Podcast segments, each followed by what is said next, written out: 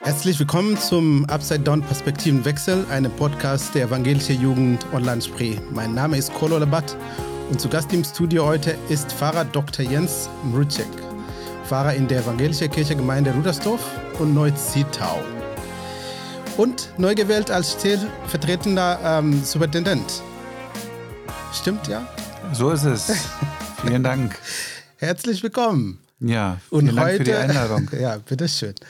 Ich freue mich, dass du da bist. Und heute wollen wir miteinander über das Thema, die evangelische Kirche braucht mehr Ja-Sager sprechen. Ähm, eine kurze Vorstellung von dir. Ich sage erstmal, was ich, was ich kenne. Na, da bin ich gespannt.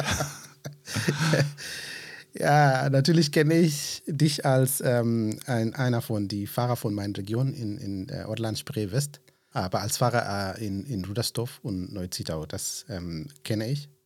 Und ich kenne, dass du auch verheiratet bist. Genau. Und ähm, du bist jetzt neu gewählt als ähm, stellvertretender äh, Superintendent. Sozusagen. So ist es. Genau. Ja?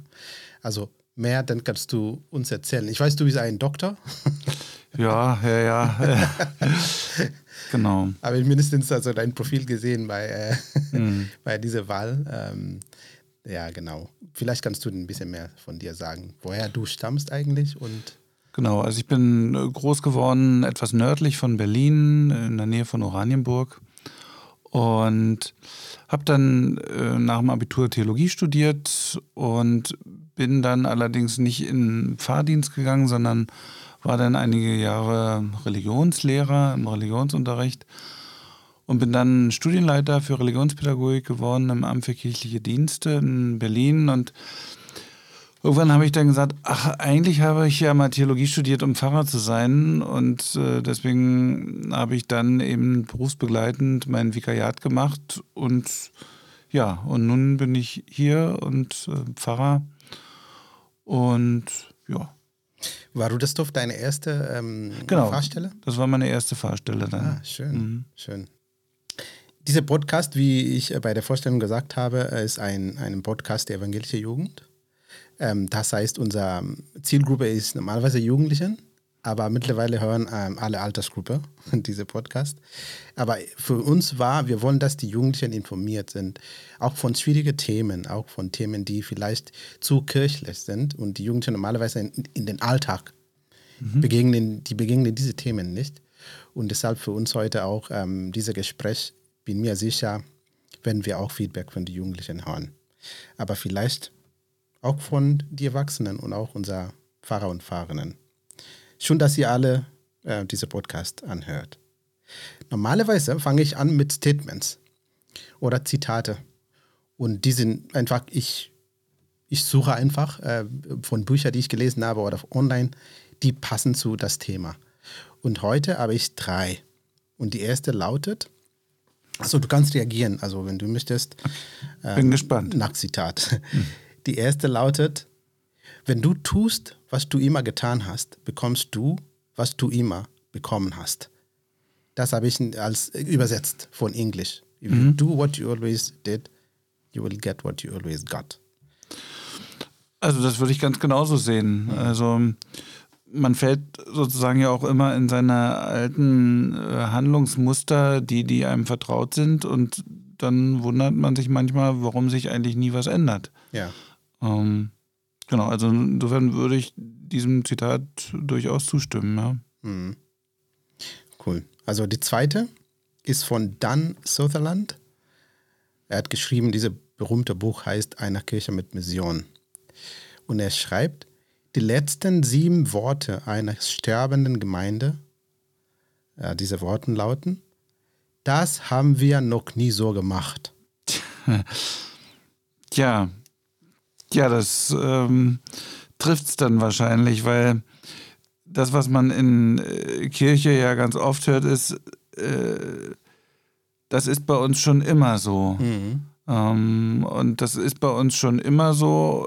Damit will man aussagen, etwas anderes wollen wir auch nicht und etwas anderes machen wir auch nicht. Und genau. insofern, ähm, ja, die letzten Worte einer sterbenden Gemeinde werden dann wahrscheinlich sein. Das haben wir noch nie so gemacht. Genau. Weil sie machen ja eben nicht was anderes und deswegen sterben die dann auch, also oder stirbt dann auch Gemeinde. Und ich glaube, dass sozusagen Kirche und Gemeinde äh, sich eigentlich immer in ständigen Wandlungs- und Veränderungsprozessen mhm. befindet. Und in dem Moment, wo Kirche äh, sich diesen Wandlungsprozessen äh, verschließt, dann wird es eben eine sterbende mhm, Kirche genau. und eine sterbende Gemeinde sein. Ja, ja.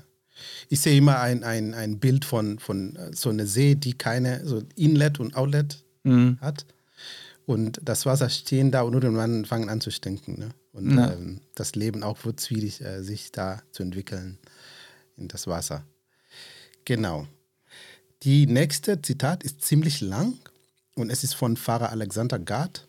Er hat ein neues Buch geschrieben. Und dieses Buch heißt äh, Untergehen oder Umkehren.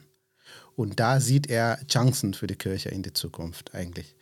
Und dieses Zitat lautet, eine Ära geht zu Ende.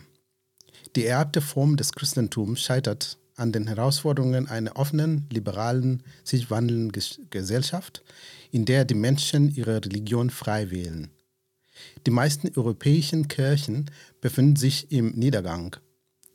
Die Krise des westlichen Christentums ist eine enorme Chance, im globalen Kontext einer dynamisch wachsenden Christenheit die Faszination von Jesus und die Dynamik des Heiligen Geistes zu entdecken.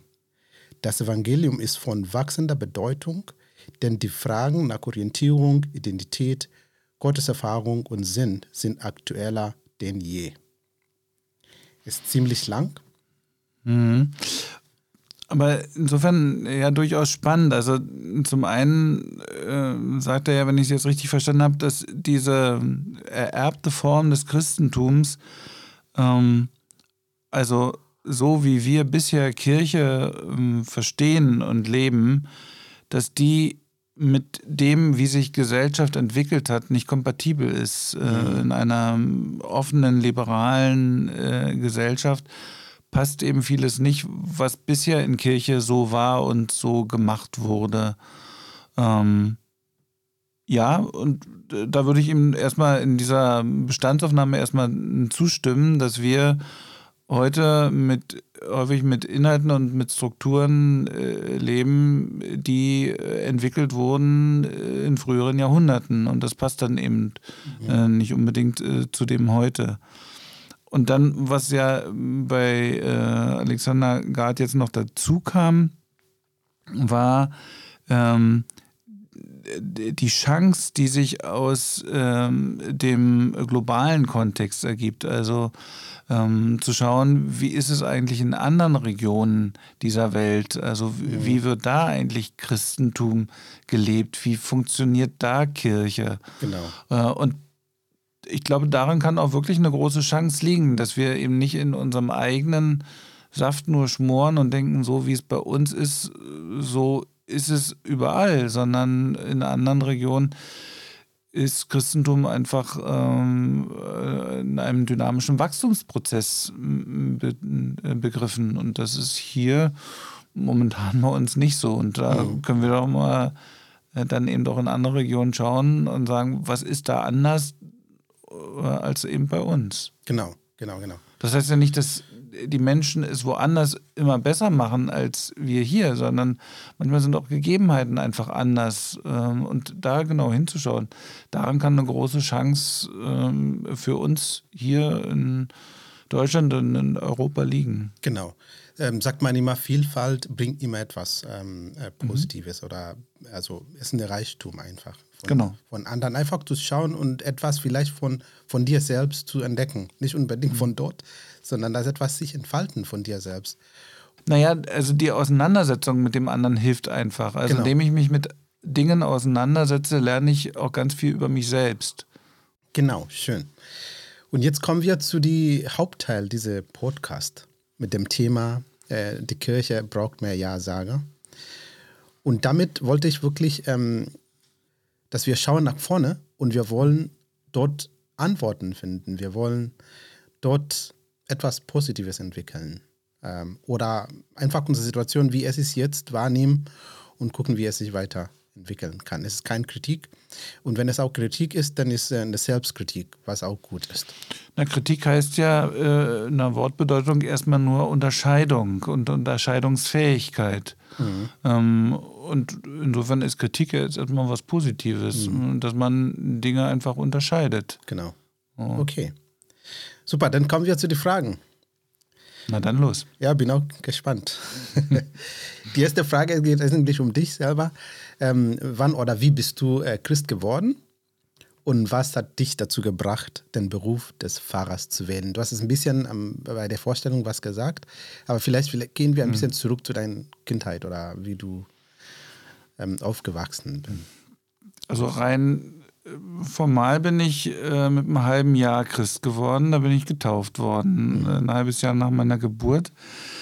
Und bin dann über meine Eltern und äh, vornehmlich aber auch über meine Großmutter in die Gemeinde hineingekommen. Wir haben gegenüber vom Pfarrhaus gewohnt. Der Pfarrer ging bei uns ein und aus ähm, und Kirche und kirchliches Leben war irgendwie selbstverständlich, das gehörte irgendwie dazu. Das heißt also, ich habe dann als Kind äh, Christenlehre gemacht, bin mit meiner Oma in den Gottesdienst gegangen, was nicht immer zu meinem Vergnügen war, aber ich habe sie dann eben begleitet mhm.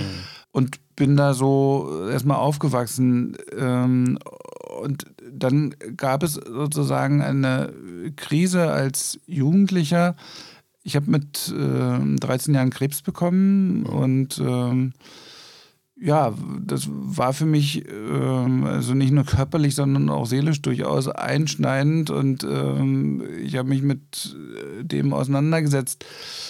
Was will ich eigentlich? Was will ich hier in dieser Welt? Und ähm, das hat mich dann auch dazu gebracht, dass ich gesagt habe, ähm, ich will diesem Glauben und dieses ähm, das Evangelium, die gute Botschaft ähm, nicht nur für mich behalten, sondern ähm, will gerne den Beruf des Pfarrers dann auch ausüben, um diese Botschaft, und das war das, was ich eben auch durch die Krankheit ähm, tatsächlich auch erfahren habe, dass dieser Gott ein liebender Gott ist. Mhm. Und das würde ich gerne weitergeben. Mhm.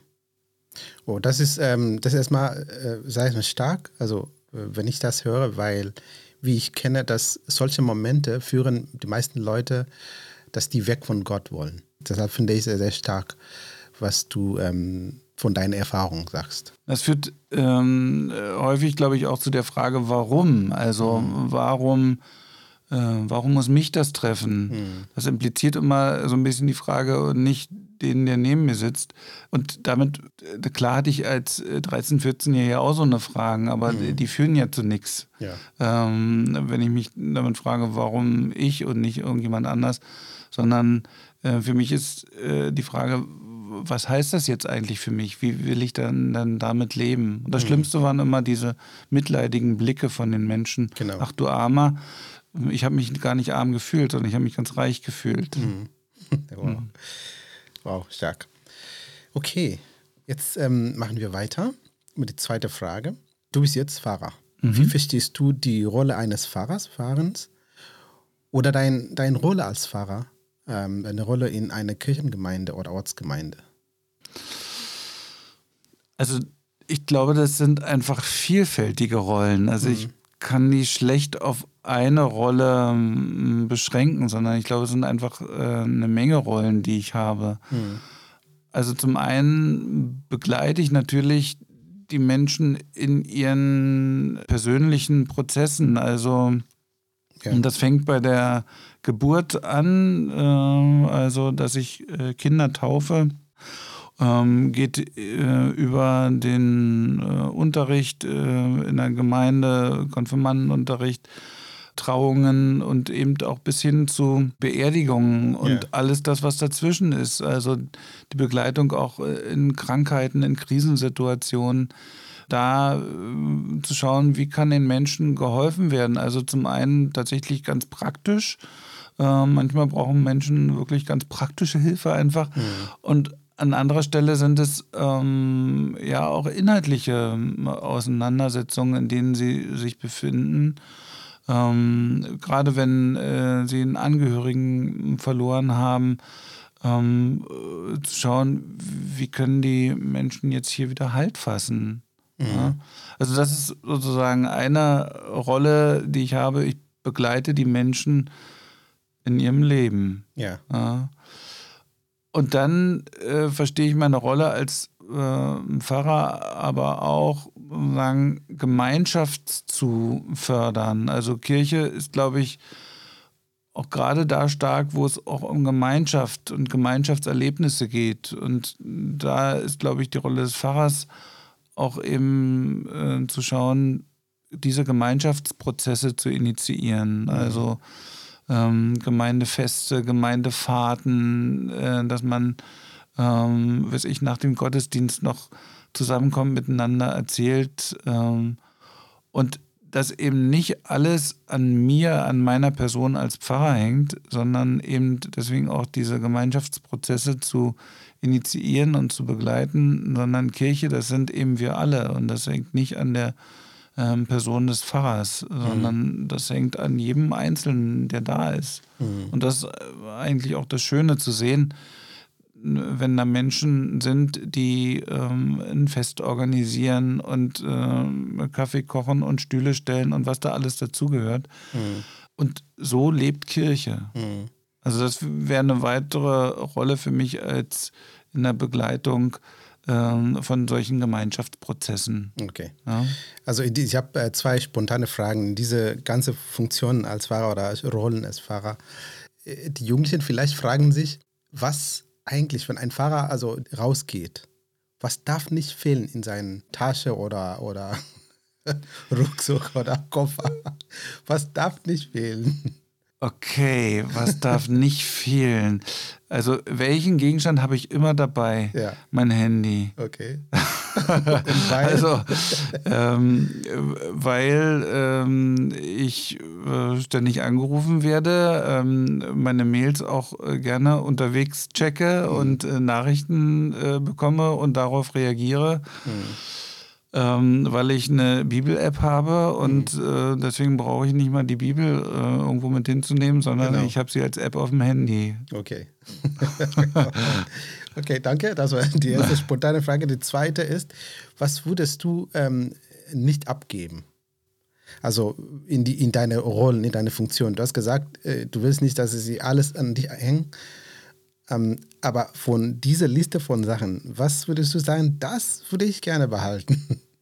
Na, das ist, glaube ich, schon dieses Gesprächspartner in den existenziellen Fragen zu sein. Mhm. Ähm, also nicht, dass den nicht auch, also diese, diese Rolle nicht auch andere Gemeindeglieder ausüben können, aber ich glaube in einer anderen Funktion. Mhm. Also es ist ja auch wichtig, dass man ähm, wenn jemand trauert, dass da viele Menschen sind, die ihn begleiten. Mhm. Aber ich glaube, als Pfarrer spricht man dann vielleicht doch nochmal anders. Und also, oder die, diese Rolle finde ich ganz wichtig, ähm, die mhm. zu haben. Also ähm, diesen Menschen in ihren äh, Problemen und Fragen zur Seite zu stehen. Mhm. Schön. Dankeschön erstmal. Das war sozusagen der erste Teil. Das gehört zu deiner Person, also als Pfarrer und wie du aufgewachsen bist und so weiter. Die nächste äh, Teil, dann kommen wir zu ähm, die Inhalte von unserem Gespräch heute. Nämlich, ähm, was in unserer Kirche eigentlich läuft. Was, was ist da los? Was ist in der Kirche los? Genau.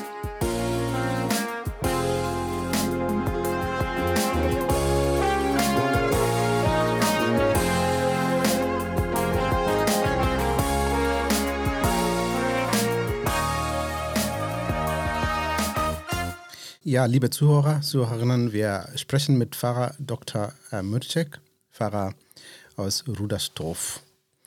Ähm, und wir reden von das Thema, ähm, die Kirche braucht mehr Ja-Sager. Und warum wir das sagen, werden wir dann vielleicht in diesem Gespräch äh, merken. Pfarrer Mürcek, ähm, die nächste Frage ist von außen, von, von, also wenn ich außen meine, ist auch global, von mir auch, weil ich Kenianer bin. Äh, in Kenia fragt sich die Kirche dort oder die Gemeinde dort, was mit der Kirche in der, äh, im Land der Reformation los ist. Warum die das fragen? Weil die hören viele, die hören viele und ähm, jemand hier auch in Deutschland dann sagte, äh, wir befinden uns im äh, freien Fall. Äh, die Frage ist, stirbt unser Volkskirchenmodell? Und vielleicht kannst du dazu erklären, was eigentlich Volkskirchenmodell ist oder heißt für die Jugendlichen. Ja, also mit Volkskirche meint man ja, dass sozusagen das ganze Volk, also nahezu alle, in der Kirche sind. Ähm, also das heißt also, die äh, Kinder, wenn sie dann geboren werden, werden dann auch möglichst bald getauft und äh, bleiben in der Kirche, bis sie sterben. Mhm. Ähm, sozusagen rein zahlenmäßig, aber äh, natürlich auch inhaltlich, dass man sozusagen ähm, in der Kirche all das abbildet, was die Gesellschaft ähm, auch zu bieten hat. Das meint ja. im Grunde volkskirchliches Modell, also eine Rundumversorgung der Menschen durch die Kirche. Mhm. Und wir brauchen uns ja nichts vorzumachen. Also rein zahlenmäßig sind wir da natürlich schon lange nicht mehr. Also wir äh, sprechen nicht für eine Mehrheit. Zumindest wenn ich jetzt hier das östliche Brandenburg mir anschaue, äh, da sind wir als äh, Kirche deutlich in der Minderheit. Mhm. Und insofern haben wir natürlich ähm, schon längst Abschied genommen vom Volkskirchenmodell. Äh, einige sehen das, glaube ich, noch nicht so, aber wir haben es äh, de facto ja schon gar nicht mehr. Mhm. Ähm, ich würde aber trotzdem nicht sagen, dass wir uns im freien Fall befinden. Was will man damit ausdrücken? Wir befinden uns im freien Fall. Wir befinden uns in Veränderungsprozessen. Mhm. Ähm, aber letztlich verändern wir uns immer. Also Kirche hat sich im Laufe ihrer äh, über 2000-jährigen Geschichte immer verändert mhm. und wird sich auch immer äh, verändern. Geht ja gar nicht anders. Wir als Menschen verändern uns ja auch immer und die Gesellschaft verändert sich. Ähm, und das, was wir jetzt ähm, erleben und relativ stark erleben, ist eben, ähm, dass äh, weniger Menschen in der Kirche sind. Kirche hat sich also insofern verändert und wir müssen diese Veränderungsprozesse jetzt bewusst gestalten. Mhm.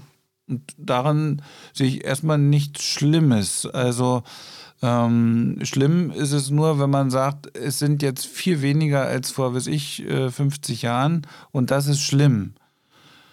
Ja, es wäre schöner, wenn mehr da wären, aber wir können das ja auch als Herausforderung ansehen, zu schauen, wie können wir mit den Menschen, die da sind, ähm, Kirche leben und äh, uns auch fragen, ähm, wo haben wir denn Entwicklungen vielleicht verschlafen? Also warum sind es denn weniger geworden? Mhm. Ähm, das hat ja auch Gründe. Genau, und, genau. Äh, und, und, die Gründe können wir uns anschauen ähm, und äh, können gucken, was können wir denn da besser machen. Und vielleicht können wir da auch was von Kenia lernen, wenn die sich fragen, was ist eigentlich in Deutschland los. Mhm. Können wir ja äh, gerade auch, das war ja auch das Zitat, äh, was du vorhin gebracht hast, mhm. können wir ja auch mal schauen, wie ist es denn eigentlich in der globalen Kirche, wo äh, Kirche ja teilweise wirklich einen, einen Wachstumsprozess hat. Ähm, nur wir hier eben nicht in Ostdeutschland oder auch nicht in, in Deutschland überhaupt. Ja. ja, du hast geredet von äh, Gründe. Ähm, das, mhm. Es gibt immer Gründe, warum äh, die Situation ist so, wie es ist. Und der Pfarrer Alexander Gatt, wir haben äh, am Anfang sein Zitat von seinem Buch ähm, ja, zitiert. Und ähm, er, hat, er sagt, es gibt eine Erklärung dazu, seine Meinung, also zu, diese, zu dem Niedergang des Volkskirchenmodells. Ähm, Und er sagt, die erste ist der Niedergang äh, institutioneller bzw. Ähm, geerbter Religion. Und zweite, ich glaube, ist auch ein Ergebnis davon, ist der Aufschwung äh, individueller oder individueller oder gewählter ähm, Religion. Ähm, ich glaube, da meinte er, dass die Menschen, also ich habe ein kleines Kapitel von diesem Buch gelesen und meinte er, dass die Menschen merken jetzt, dass Religion ist etwas, die man eigentlich selber mhm. wählen kann. Und da führt zu, äh, dass die Leute ziehen sich zurück erstmal und dann fangen an, diese, diese Weg äh, so zu erkunden und für sich eine Religion zu wählen. Und das meinte er, ist ein Aufschwung, also diese individuelle also gewählte Religion. Wie würdest du das erklären oder, oder was ist deine Meinung nach die Herausforderungen oder das eigentliche Problem hier? Also ähm, das ist ja sozusagen ein äh, Trend, der äh, zumindest bei uns eben tatsächlich da ist, dass die Menschen ähm, sagen, ich möchte selber äh, bestimmen, welche Religion zum Beispiel meine Kinder haben und sie deswegen nicht taufen lassen. Mhm. Also ähm, und dann, die sollen mal später mal selber entscheiden. Mhm. Ähm, und ähm, natürlich äh, haben wir auch Menschen, die im Laufe ihres Lebens äh, ihre Religion und Konfession wechseln, ähm, viel stärker als, als das in früheren Gesellschaften da war. Ne? Mhm. Also, ähm, also dem ist erstmal nichts weiter hinzuzufügen. Also das sehe ich auch so. Ähm, äh, wir haben sozusagen äh, auch insgesamt auch einen Niedergang von Institutionen äh, allgemein. Also es ist nicht nur eine Frage von Kirche, aber eben Kirche betrifft das eben auch. Ne? Mhm. Ähm, und das Selbstbestimmungsrecht äh, ist ja durchaus auch ein hohes Gut. Ja. Und für mich ist die Frage, äh, wenn wir das äh, feststellen, müssen wir uns doch dann überlegen, ja, womit wollen wir denn eigentlich die Leute begeistern? Also wenn die Menschen ähm, ihre äh, Religion gerne selber wählen wollen, wenn sie frei entscheiden wollen, ähm, dieser Religion, Konfession möchte ich gerne angehören, dann können wir uns auch fragen, naja, was sind denn die Gründe, dass sie meinetwegen sich zum Beispiel auch fürs Christentum entscheiden? Genau, richtig. Ähm, mhm. also und ich finde, da müssten, also ich würde ungern jammern darüber, äh, dass äh, es einen Niedergang von Institutionen gibt ähm, oder dass äh, es schwierig ist, weil die Leute ihre Religion sich selber aussuchen, sondern eher positiv sagen, naja, lass uns doch mal darauf schauen, warum sie sich nicht fürs Christentum entscheiden. Mhm. Ja. Genau. Ich glaube, das ist sehr entscheidend, auch als Jugendmitarbeiter äh, frage ich mich auch, ähm, wie kann ich äh, dann in diese, in diese ähm, Wahl von, also dem Marktplatz sozusagen von Religion, wie kann ich Christentum ähm, für die Jugendlichen ähm, so vorstellen, dass die Jugendlichen auch sagen können, ja, das nehmen wir wahr als nicht nur Option, sondern ähm, ich identifiziere mich mit Christentum und will ich auch da bleiben. Natürlich da entsteht, wenn man das parallel mit die Geschäftswelt guckt, da entsteht eine Gefahr. Also weil dann kommt die ganze ähm, Wettbewerbgeschichte, äh, was man sagt immer ist gesund, aber das führt zu ähm, Zwang und Verleugnung und äh, ich weiß nicht was. Also es gibt, wir sehen in die Welt auch, also was passieren kann, wenn Leute wirklich in die, also in die Bereich gehen.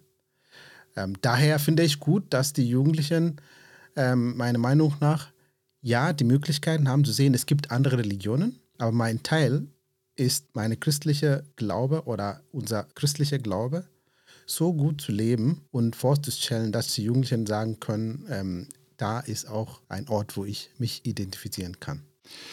Ja, also es sind äh, natürlich Personen, die ihnen irgendwie auch als Vorbilder dienen können. Mhm. Ähm, andererseits glaube ich auch, also die Fragen, mit denen wir uns in der Religion beschäftigen, also woher komme ich, was, was kommt nach diesem Leben, mhm. ähm, warum gibt es Leid in der Welt äh, und so weiter, das sind ja existenzielle Fragen, auf die Religion und auch das Christentum äh, Antworten haben. Mhm. Und ich finde, was uns wahrscheinlich noch nicht genug gelingt, ist, diese Fragen äh, ähm, also bei diesen Fragen äh, unsere Antworten deutlich zu machen. Ja. Also, dass wir sagen, warum lohnt es sich durchaus als Christ zu leben? Was mhm. ist denn schön daran? Mhm. Also Christsein ist ja nichts irgendwie miesepetriges und ähm, ähm, das wirkt vielleicht äh, auf manche Jugendlichen so, äh, wenn, wenn, sie manchmal in die Kirche gehen und denken, da sitzen nur ähm, alte Leute, die traurig reinschauen. Ja, mhm. das ist aber nicht nur Christentum. Ja. ja. aber warum ist es uns nicht so gelungen, äh, so einen klaren ähm, Ausdruck zu machen? Weil ich weiß, unsere Fahrer und Fahrer sind gut ausgebildet. Also das scheitert nicht, äh, weil es gibt einen Mangel, wenn es um Ausbildung geht. Ich glaube nicht. Oder, oder Wissen, könnte man sagen. Ähm, aber was, welche Faktoren äh, spielen da eine Rolle, warum diese Klarheit nicht gibt? Was du gesagt hast. Ich glaube auch nicht, dass es eine Frage ähm, äh, nach Ausbildung ist oder nicht Ausbildung. Mhm. Ähm, also ich glaube auch, dass die Pfarrer sehr gut ausgebildet äh, werden. Mhm. Und ähm, aber allein wenn wir jetzt über Pfarrerinnen und Pfarrer reden, machen wir zum, äh, das äh, zum Teil des Problems. Ja, okay. Ähm, mhm. Weil nicht nur die Pfarrerin und der Pfarrer kann Auskunft über den christlichen Glauben geben, mhm. sondern ähm, eigentlich auch jeder Christ und jede Christin könnte das. Mhm. Also ich, ich glaube, wir haben äh, zu lange ähm, die Kirche als eine Pfarrerkirche äh, betrachtet. Ähm, sozusagen, der Pfarrer macht das. Der Pfarrer kümmert sich darum und der Pfarrer weiß auch die Antworten. Ähm, wir müssen schauen, dass wir eben eine Kirche sind äh, und evangelisch reden wir vom Priestertum aller Gläubigen. Mhm. Also das heißt, dass jede Christin und jeder Christ genauso auskunftsfähig ist. Ähm, und da, da komme ich jetzt darauf zurück, warum uns das nicht so gut gelungen ist. Ähm, weil eben Gesellschaft auch vielfältiger geworden ist. Mhm. Ähm, und ich finde es schön, ähm, dass wir äh, in, bei den kirchlichen Mitarbeitenden ähm, jetzt äh, zunehmend auch unterschiedliche Biografien und Berufsbiografien haben. Menschen, die vorher was ganz anderes gemacht haben ähm, und dann äh, in den kirchlichen Dienst getreten sind. Ich glaube, das brauchen wir noch ja. äh, viel mehr, um zu zeigen, dass Kirche eben auch ein Bild dieser Gesellschaft ist und nicht einer, der im Zeit seines Lebens irgendwie nichts anderes als Kirche gemacht hat. Der ist möglicherweise für manche nicht so attraktiv, aber wer da äh, steht und auch seine eigenen Fragen und sein eigenes Scheitern ähm, dort präsentieren kann, der ist aus meiner Sicht viel glaubwürdiger als jemand, der so tut, als wäre er perfekt. Ja, die sogenannte multiprofessionelle äh, Teams oder so sein in die Kirche. Ja. Aber du hast davor, für mich, das war eigentlich ein Grund, warum diese, hm. diese Klarheit nicht gibt. Hast du schon mir eine Antwort gegeben und es ist gut, dass eine Pfarrer das sagt, weil du hast gesagt, wir haben so lange so die Kirche zu einer Pfarrerkirche gemacht. Mhm. Und ich glaube, das Bild ist so stark, dass auch diese multiprofessionellen Teams ihren Platz nicht so schnell finden können, weil die, die denken immer so, aber der Fahrer ist da. Mhm. Und, und vielleicht die hätten ein anderes äh, Bild äh, die Gesellschaft gezeigt von, von Kirche und Glaube und so weiter. Aber, die nennen, aber wenn der Fahrer oder Fahrerin da ist, dann, dann macht sie oder er das. Mhm. Und ich glaube, das ist ein Grund. Also, und äh, du hast auch sehr gut ähm, beschrieben und sagt, ähm, das mussten wir irgendwie ändern. Ähm, das, es gibt Platz für ähm, andere Christen und Christen, die vielleicht nicht beruflich Fahrer oder Fahrerinnen sind. Genau, also an diesem Beruf hängt es nicht. Ja. Also. Hm. Schön, also unsere Zeit läuft sehr schnell äh, und es gibt noch sehr schöne äh, Sachen, die ich mit dir äh, diskutieren möchte. Die nächste Frage geht es um, äh, was wir gerade erleben, auch hier in Orland-Spree. Ähm, dass wir, wir nehmen es wahr, dass wir werden immer weniger. Es gibt, ich glaube, Statistik sagt, äh, wir verlieren 1000 Menschen, ähm, 1000 Mitglieder pro Jahr. Und jemanden ähm, heißt Ronald Degen, hat ähm, eine Theologie ähm, des Gemeindeabbaus entwickelt oder die sogenannte Theologie des Abbaus und Scheiterns. Und äh, ich glaube, er hat das gemacht mit einer guten Absicht, um beim Scheitern zu äh, helfen, das mit dem Optimismus ähm, ein, ein, äh, einhergeht. Ähm, aber die Frage ist, haben wir dazu diese benutzt, die fehlende Notwendigkeit einer Vision für das Wachstum zu legitimieren? Und wenn ich Wachstum sage, rede ich von ähm, auch statistisch, Bezug auf Zahlen und gesellschaftlichen ähm, Auswirkungen von Kirche.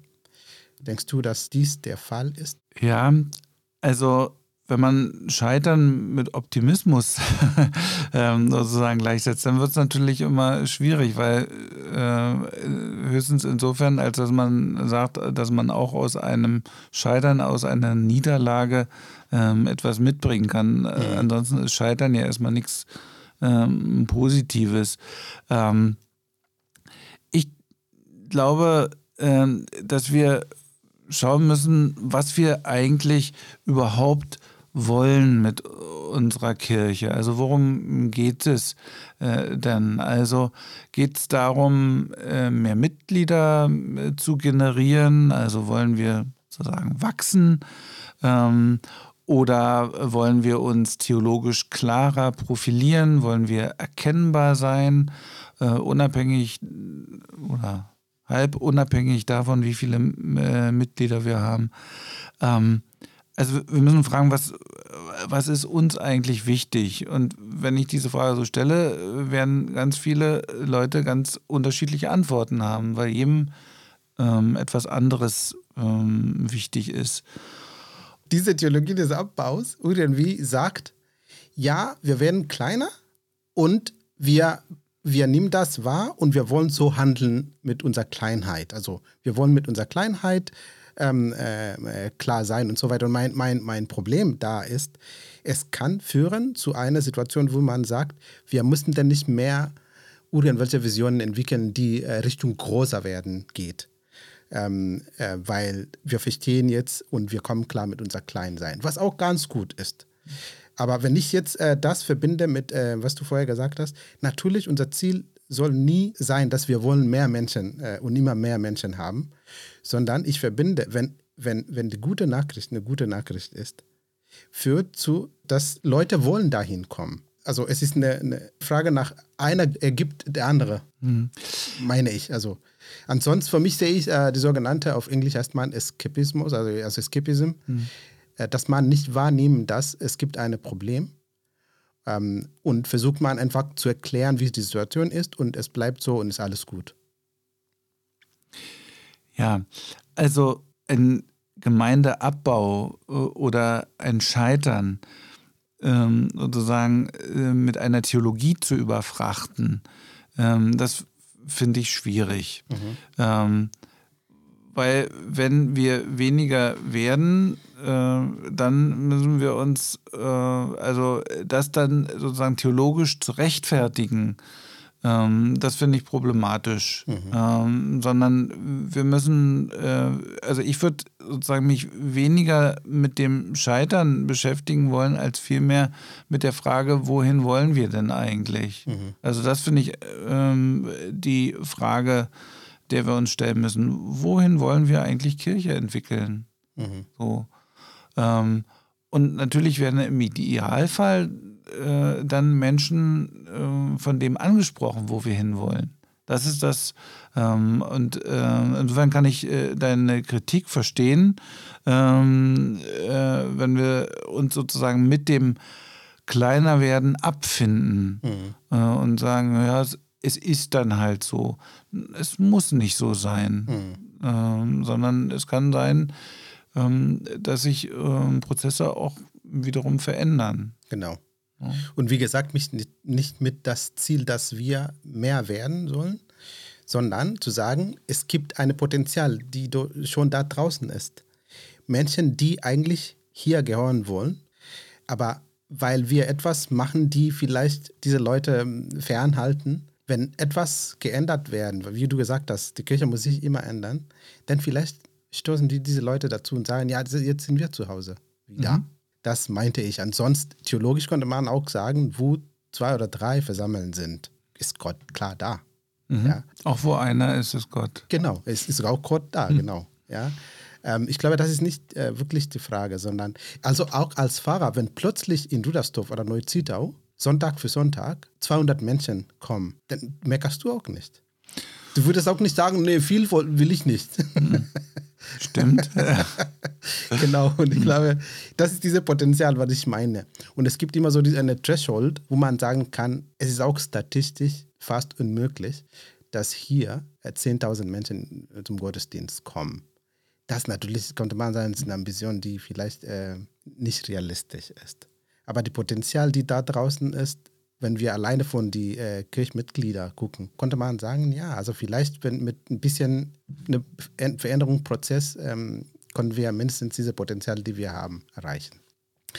Okay, der nächste Begriff ist ein neuer Begriff, ähm, heißt Reverse Mission. Und das ist ein Begriff, die eine Schwierigkeit hat. Also, weil die zweite Mission, ähm, wie ich schon äh, mitbekommen habe hier in Deutschland, ist ein Begriff, die man ein bisschen ähm, kritischer guckt erstmal. Aber dieser Begriff Reverse Mission ist definiert so wie folgen von äh, Matthews Ojo. Die Entsendung von Missionaren nach Europa und Nordamerika durch Kirchen und Christen aus der nicht westlichen Welt, insbesondere Afrika, wo ich auch dazu gehöre, Asien und Lateinamerika, die am Ende der katholischen und protestantischen Missionen standen bis ins späte 20. Jahrhundert als Missionsfelder. Die ehemalige Missionsfelder schicken Missionare Richtung, die die damals Missionare geschickt mhm. haben. Also kurz gesagt. Genau. Und ich habe dazu ein. Zum Beispiel kommen Menschen aus Kenia nach Deutschland. Zum Beispiel. Jetzt. Und ähm, also das, diese, äh, dieser Begriff Reverse Mission habe ich zu meiner Examenarbeit als These gehabt. Mhm. Und meine These lautete, Reverse Mission als Weg zu einem neuen geistlichen Aufbruch der evangelischen Kirche. Und damit meinte ich nicht als der Weg, sondern kann einen Beitrag geben innerhalb vieler anderer Möglichkeiten. Meine Frage ist, was sagst du äh, zu diesen Aussagen von Reverse Mission? Und glaubst du, dass globale Kirchenpartnerschaften positive Veränderungen bewirken können? Also ich glaube, dass wir äh, durchaus, was diese äh, Länder oder Kontinente, die du benannt hast, in äh, Afrika und äh, Lateinamerika und so. Und dass von dort aus, äh, genau, aus Asien, dass da gute Impulse auch für uns äh, hier in Westeuropa und Amerika ausgehen können. Ich glaube aber, dass zu Veränderungsprozessen erst wirklich dann kommt, wenn von hier tatsächlich den Wunsch nach Veränderung gibt. Also ähm, so wie ja auch die äh, erste Mission äh, nicht unbedingt äh, hilfreich war in den äh, Ländern, so kann auch eine andere Mission nur dann äh, erfolgreich sein, wenn der, ich sag mal, der Leidensdruck oder aus welchem Grund auch immer äh, es zu Veränderungsprozessen kommt, aber wenn der so groß ist und wenn der aus von innen kommt. Und wenn der da ist, ähm, dieser Wille auch etwas zu verändern, dann ist es sinnvoll, äh, woanders hinzuschauen und zu sagen, Mensch, wie machen die das denn da? Aber sozusagen, ich, glaube, es muss erst dieser Veränderungsdruck da sein äh, oder die Bereitschaft, das, was zu verändern. Ähm, umgekehrt, nur äh, weil jemand woanders kommt und sagt, hey, guck mal, wie wir das machen, wird es nicht funktionieren. Genau. Der Pfarrer Thomas Schüssler äh, hat ein Zitat bei Ihnen äh, im Büro Mhm. Und dieses Zitat ähm, ist, äh, sagt, äh, was wäre, wenn wir gar nichts ändern und dann plötzlich passiert ein Wunder. Mhm. und äh, dieses Zitat ist sehr, äh, sehr provokativ, weil ja, es ist immer bequem, nichts zu ändern und zu hoffen, dass etwas würde passieren. Mit Gott ist auch alles möglich. Also wer weiß, ein Wunder konnte wirklich passieren, auch wenn wir gar nichts ändern, weil letztendlich diese äh, Berührung von Menschen äh, macht der Heilige Geist. Wir sind nur die Hände, die dahin gehen und die Füße, die dahin gehen. Aber die, die Bewirkung ist eigentlich der Heilige Geist. Und für mich auch diese Frage, ähm, ja, globale Süd dahin äh, gehen und gucken, wie macht ihr das? Für mich neben das ist die Frage, was tut Gott oder der Heilige Geist mit den Menschen dort? Und ist diese leise Stimme, die dort zu hören oder zu sehen ist, ähm, ist dies ein Message für uns auch? Ja, oder hat Gott eine andere Message äh, für uns in die Zukunft? Naja, also auf, dieses, auf diese leise Stimme, das ist ja etwas, wo wir, glaube ich, hier erst wieder hören müssen. Mhm. Also wir haben, glaube ich, äh, gerade in Westeuropa verlernt, auf die leisen Töne zu hören, mhm. sondern äh, folgen eher dem Lauten. Mhm. Ähm, und äh, also wir müssen schauen, äh, dieses andere, äh, dass wir dem äh, tatsächlich auch wieder ähm, ja, Gehör verschaffen oder dass wir uns dem auch stellen. Also allein wenn du den Begriff des Wunders äh, verwendest, ja, genau. äh, der ja wunder, wunderbar ist äh, und die Bibel ist voll von Wundern, mhm. ähm, wir leben in einer Gesellschaft, äh, wo der Wunderbegriff vielen eher fremd ist. Ähm, oder Bewirkung der Heilige Geist zum Beispiel. Ja, mhm. genau. Ist auch so. langsam fremd geworden. Ja, genau. Also auch theologisch ähm, sozusagen, wer redet tatsächlich vom Heiligen Geist? Hm. Okay. Jetzt ähm, will ich mit dir zurück zu unserer Region kommen. Mhm. Wir befinden uns gerade in einem ähm, Regionalisierungsprozess und du bist da sehr, sehr aktiv ähm, beteiligt und engagiert. Meine Frage ist, wie wird dies dazu beitragen, die Zukunft der Kirche zu gestalten? Und welche andere praktischen Möglichkeiten würdest du vorschlagen, um den fast sicheren Ausgang des Trends, dass wir immer äh, weniger werden, irgendwie abzuwenden und, oder zu vermeiden mhm. oder zu verändern? Wir beschäftigen uns in der Kirche ja sehr gerne mit Strukturfragen, mhm. äh, um äh, häufig äh, am Ende es dann doch alles so zu belassen, wie es vorher war. Mhm. Ähm, und das Problem mit diesen äh, ganzen Strukturfragen ist ja, dass äh, wir in einer Kirche leben, deren Strukturen äh, aus einer Zeit kommen, äh, die ähm, sozusagen weit vor dem ist, was wir heute haben. Also das heißt, es waren wesentlich mehr Menschen äh, in der Kirche. Ähm, die ganze Kirche war strukturell anders verfasst. Und gleichzeitig ähm, halten viele Menschen an dem Bekannten fest, mhm. ähm, weil es eben ja durchaus auch bequem ist, genau. äh, daran festzuhalten.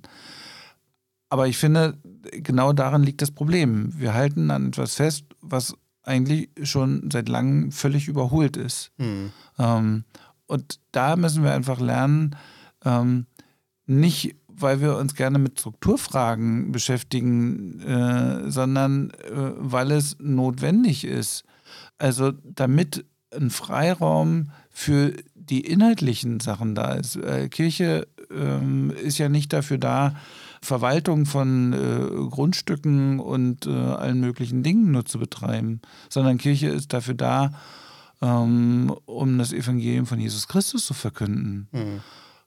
Wenn aber die Strukturen, in denen wir leben, gar keinen Freiraum mehr dafür lässt, äh, das Evangelium zu verkünden, dann müssen wir doch an den Strukturen etwas ändern. Mhm. Und daran sehe ich eben äh, die große Chance äh, zu sagen, lasst uns schauen, wie können wir die Struktur so fassen, damit die Menschen, die in der Kirche aktiv sind, ähm, die gute Botschaft von Jesus Christus wieder ähm, verbreiten können. Mhm. Ja. Also das ist für mich das Entscheidende. Also ja, die, ja. Die, die, ähm, die, Struktur dient äh, nur. Sie ist, äh, darf nicht die Königin sein, sondern sie muss dienende Funktion haben. Genau. Ähm, wir haben vorher, also in unserer, also vor unserer Aufnahme, ein bisschen äh, geredet über Struktur. Und ich hatte so eine, eine, eine, Bild, also das, was ich gelesen habe, sagt, die Kirche braucht zwei Beine. Ein Bein ist so seine Struktur ähm, und diese Bein ist fest und dann der andere Bein ist die sogenannte Spielbein, die ähm, äh, Sachen probiert, experimentiert und so weiter und so weiter. Und ich, äh, ich fand es sehr cool, was du gesagt hast, dass ähm, ähm, diese Festbein ist sogar nicht mehr nötig auch. Naja, du hast ein Bild von Fußball äh, gegeben. Naja, du hast es aufgegriffen, also mit dem Stand und mit dem Spielbein. Also genau. wenn ich mein Standbein da habe, wo der Ball nicht ist, dann nützt mir mein schönes Standbein nichts. Genau. Ähm, Oder wenigstens eine kleine Radius. So, Radius äh, ja, genau. Äh, sondern äh, wenn der Ball 50 äh, Meter weit weg ist, dann muss ich ähm, äh, mein Standbein auch zum Bewegen nutzen. Mhm. Ähm, und dahin laufen, wo der Ball ist. Genau. Ja, also ich kann nicht nur warten, dass der Ball zu mir geschossen wird, äh, sondern ich muss selber was dafür tun. Insofern finde ich dieses äh, Bild eigentlich ganz, äh, ganz treffend mit dem Standbein und Spielbein. Mhm. Ähm, ja, nur Stand nützt nichts, äh, sondern äh, der Standbein muss auch trotzdem variabel sein. Genau, genau. Und das, wie gesagt, habe ich in der Gemeindepädagogik gelernt, die sogenannte fluide Strukturen. Hast du noch andere Vorschläge vielleicht äh, für unsere Region äh, Ortland, Spree, West, ähm, was wir weiterentwickeln können? Oder? Also, ähm, wie gesagt, ich glaube, wir müssen äh, gucken, dass wir die Strukturen den Gegebenheiten anpassen mhm. und äh, damit Freiraum haben für ähm, Verkündigung.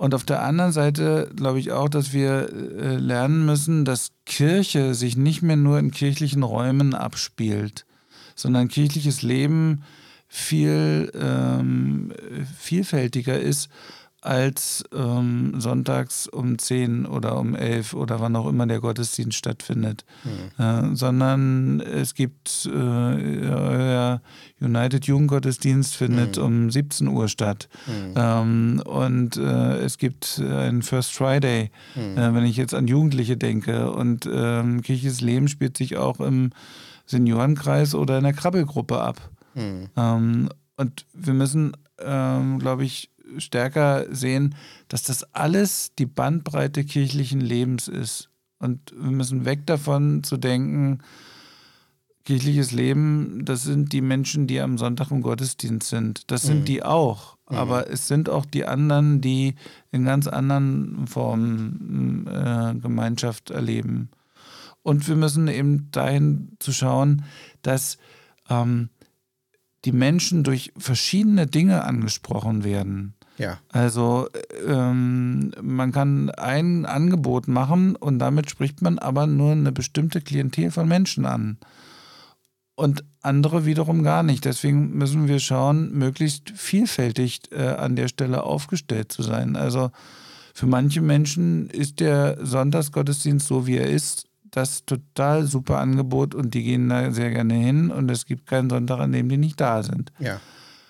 Aber für viele ist es der Sonntagsgottesdienst gerade nicht. Mhm. Ähm, und auch für die muss was da sein. Und manche Menschen singen gern und andere tun das weniger. Manche Menschen äh, setzen sich einfach nur gerne äh, still in die Kirche. Mhm. Andere brauchen einen äh, tollen Gesprächskreis, mit dem sie ähm, unterwegs sind. Wieder andere wollen eine Gebetsgruppe haben. Also es gibt so viele unterschiedliche Menschen und ähm, wir müssen einfach äh, stärker noch schauen, wo sind eigentlich die Bedürfnisse der Menschen und ganz konkret auch vor Ort. Also es ist ja sehr unterschiedlich. Also auch in unserem Kirchenkreis sind die Bedingungen einfach sehr unterschiedlich in den einzelnen Orten. Ja. Also, also was du gesagt hast, also diese Bedürfnisse und auch diese Vielfalt äh, wahrzunehmen, ähm, finde ich sehr, sehr entscheidend. Trotz dessen muss ich sagen, bis jetzt, und ich finde es gut, dass du sagst, das mussten wir, weil das ist noch ein Bedarf, sozusagen, weil ich höre oft zum Beispiel ähm, äh, äh, Sonntag Gottesdienst um 10 Uhr ist der sogenannte normale Gottesdienst. Was eigentlich äh, das heißt, ist, die anderen sind nicht ganz, ganz normal. Mhm. Was, also, also wir müssen auch Sprache, so sagen, die Sprache alleine wirklich so ändern, dass nicht immer so, wenn du nicht dahin gehst, ist nicht ganz normal ja, und, und so weiter. Solche Sachen halt. Wir müssen überhaupt haben. Äh, mit unserer Sprache äh, gucken, wie wir damit umgehen. Also allein äh, so großartig ich die Sprache der Bibel finde. Aber die Bibel ist gesprochen in eine agrarische Gesellschaft äh, oder teilweise nomadische Gesellschaft hinein. Mhm. Und all die wunderbaren Begriffe für Gott zum Beispiel, ja. äh, ähm, die sind für heutige Hörende nur bedingt verständlich. Also mhm. allein dieses bekannte Psalm 23, der Herr ist mein Hirte, ja. klingt ja nett. Wer kennt denn einen Hirten? Wer weiß denn, welche Aufgaben ein Hirt hat? Genau. Was, was, was soll das, ja? ja? Also das ist äh, doch gar nicht mehr sozusagen verständlich und vermittelbar. Mhm. Also ich glaube, wir müssen auch sprachlich eine äh, also wir müssen anschlussfähig sein, einfach mhm. an die Menschen. Ja. ja. Und da, glaube ich, haben wir schon noch auch ein bisschen Nachholbedarf. Ja. Und also und ich meine das gar nicht ähm, sozusagen in einem Sinne, das muss jeder alles immer irgendwie noch mit dazu machen, sondern jedem sind bestimmte Dinge gegeben mhm. und jeder soll das machen, was ihm entspricht oder mhm. ihr. Ja. Ja. Richtig. Pfarrer Mischek, unsere Zeit ist um. Ich habe noch eine letzte Frage für dich. Und ähm, in Bezug auf ähm, die Pandemie, was wir Oh jetzt, je. ähm, die Erfahrung, die jetzt die letzte fast zwei Jahren jetzt ähm, gehabt. Ähm, was hat die Corona-Pandemie deiner Meinung nach zur Entwicklung der Kirche äh, beigetragen? Und was siehst du für die Zukunft? Ja, also ich glaube, dass ähm, durch die Entwicklung in der Pandemie, also manche Krisenphänomene sozusagen verstärkt wurden. Also wer kommt zum Beispiel äh, zu unseren kirchlichen Sachen oder wer bleibt eben weg.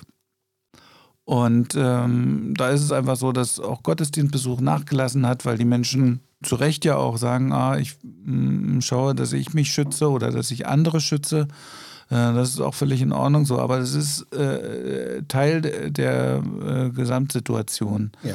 Und wir müssen einfach gucken, wie das, was wir in, mit Corona äh, erlebt haben äh, und was an positiven Dingen auch passiert ist. Ähm, also es sind ähm, Streaming-Gottesdienste entstanden, Minecraft-Gottesdienste ähm, und ähm, Telefonandachten und was auch immer, Hausandachten, die verschickt werden, ganz vielfältige Sachen. Was davon ist sinnvoll weiterzuführen? Und das heißt für mich aber auch, was von dem, was wir vorher gemacht haben, können wir vielleicht lassen. Vielleicht sind durch Corona viel Dinge entstanden, die ähm, besser sind als das, was wir vorher hatten. Mhm. Und einen Punkt will ich noch benennen, der, glaube ich, wirklich ähm, für mich zumindest ein sorgenvoller Punkt ist, nämlich das ist die Frage der Gesellschaft und wie gehen wir gesellschaftlich miteinander um. Also wir haben natürlich auch in Kirche Menschen, die sich impfen lassen und die äh, sich boostern lassen und äh, so und sagen, wir nehmen Rücksicht auf andere, Masken tragen. Und wir haben in der Kirche aber auch Menschen, die genau das nicht tun. Mhm. Ähm, und wir müssen schauen, dass der Zusammenhalt, also der, äh, auch die Gemeinschaft nicht über den Streit äh, darüber verloren geht. Ja. Mein Gebet an der Stelle oder mein Wunsch an der Stelle ist all das, was wir heute diskutiert haben. Also diese ganzen Prozesse, was wir mussten oder sollen ändern oder ja oder schauen gemeinsam, dass, dass diese, diese werden wahr. Also ähm, in unserer Zeit, sage ich jetzt mal. genau. Und ähm, mein You Wunsch, have a dream. I have a dream. genau. Und ähm, mein Wunsch von der Region West ist, dass wir in Bezug auf was du gesagt hast, was wir in die Corona-Pandemie-Zeit gelernt haben oder gemacht haben, dass wir irgendwann wirklich eine Evaluation machen, gemeinsam und zu gucken, gucken was haben wir gestartet, nur weil die Pandemie gekommen ist, was haben wir gemacht und ist es gelungen, soll es weitergehen und wie, in welcher Art und Weise. Ja, ein bisschen komprimieren vielleicht oder expandieren und so weiter. Zum Beispiel die 90 Sekunden ähm, Andachten, die du gemacht hast online, die, die Videos, die Steffen gemacht hat oder, oder die Videos, die Carsten gemacht hat. Also ihr wart alle unterwegs, also digital, und nochmal zu evaluieren und zu gucken, wie, wie können wir das weitermachen? Weil meiner Meinung nach, guck mal mm, die, die, die Anzahl von den Leuten, die geschaut haben und kann man nicht ignorieren. Genau. Und ich würde dann in diese Evaluation gerne mit aufnehmen, zu schauen, was von dem, was wir bisher gemacht haben, ist denn auch in Zukunft noch tragfähig. Genau. Also nicht nur schauen, was hat denn jetzt gebracht von dem, was wir gemacht haben, sondern auch, dass wir uns das andere mal kritisch anschauen. Und vielleicht können wir von dem anderen, was wir vorher gemacht haben, wo wir vorher dachten, ah, das muss man jetzt aber hier als Gemeinde auch machen, Ja. vielleicht können wir viel mehr davon lassen. Genau, richtig. Super, vielen Dank. Ähm, ich habe viel gelernt, also in diese, in Ja, ich dieses- auch. Diese Gespräche. vielen Dank. Genau, und jetzt äh, kommen wir zum Schluss von äh, Upside Down, Perspektivenwechsel, Podcast der Evangelische Jugend Online Spree. Wir waren im Gespräch mit äh, Pfarrer Dr. Mrucek, äh, Pfarrer in Rudersdorf und äh, Neuzietau. Und das Thema war, die Kirche oder unsere evangelische Kirche braucht mehr Ja-Sager. Und ich glaube, unsere Diskussion war eigentlich in die Richtung zu sagen, äh, wir sollen irgendwie Ja sagen zur Veränderung, Ja sagen zu äh, Ideen und ähm, einfach zu probieren, aber auch gleichzeitig kritisch miteinander ähm, ähm, gehen. Also Leute, die auch Nein sagen, aber mit Grund. Äh, das hilft immer. Vielen Dank und ähm, danke für das Gespräch. Ja, vielen und, Dank. Ähm, ich wünsche dir alles Gute äh, in deinem neuen äh, Auftrag als äh, stellvertretender ähm, Superintendent. Danke. Ja, das verdienst du hier einen Applaus. Ich gucke mal, ob unser Applaus Oh, gibt. nein. Oh, ja, Okay. sehr schön. Und damit, lieber Zuhörer, kommen wir zum Ende von unser Podcast heute. Ich sage erstmal von meiner Seite Tschüss und Pfarrer Dr. Rutschek sagt auch Tschüss. Tschüss. Ich sagte, es gibt eine besondere äh, Verabschiedung aus Rudersdorf und Neu- Neuzittau. Äh, in Rüdersdorf würde man Glück auf sagen. Echt? Ja, natürlich auf. Bergbau. Ah, Mhm. ah so, ja, stimmt. Gut, vielen Dank. Und ich freue mich auf das nächste Mal, wenn wir uns äh, über ein anderes Thema vielleicht Sehr äh, gerne. ins Gespräch kommen. Ja.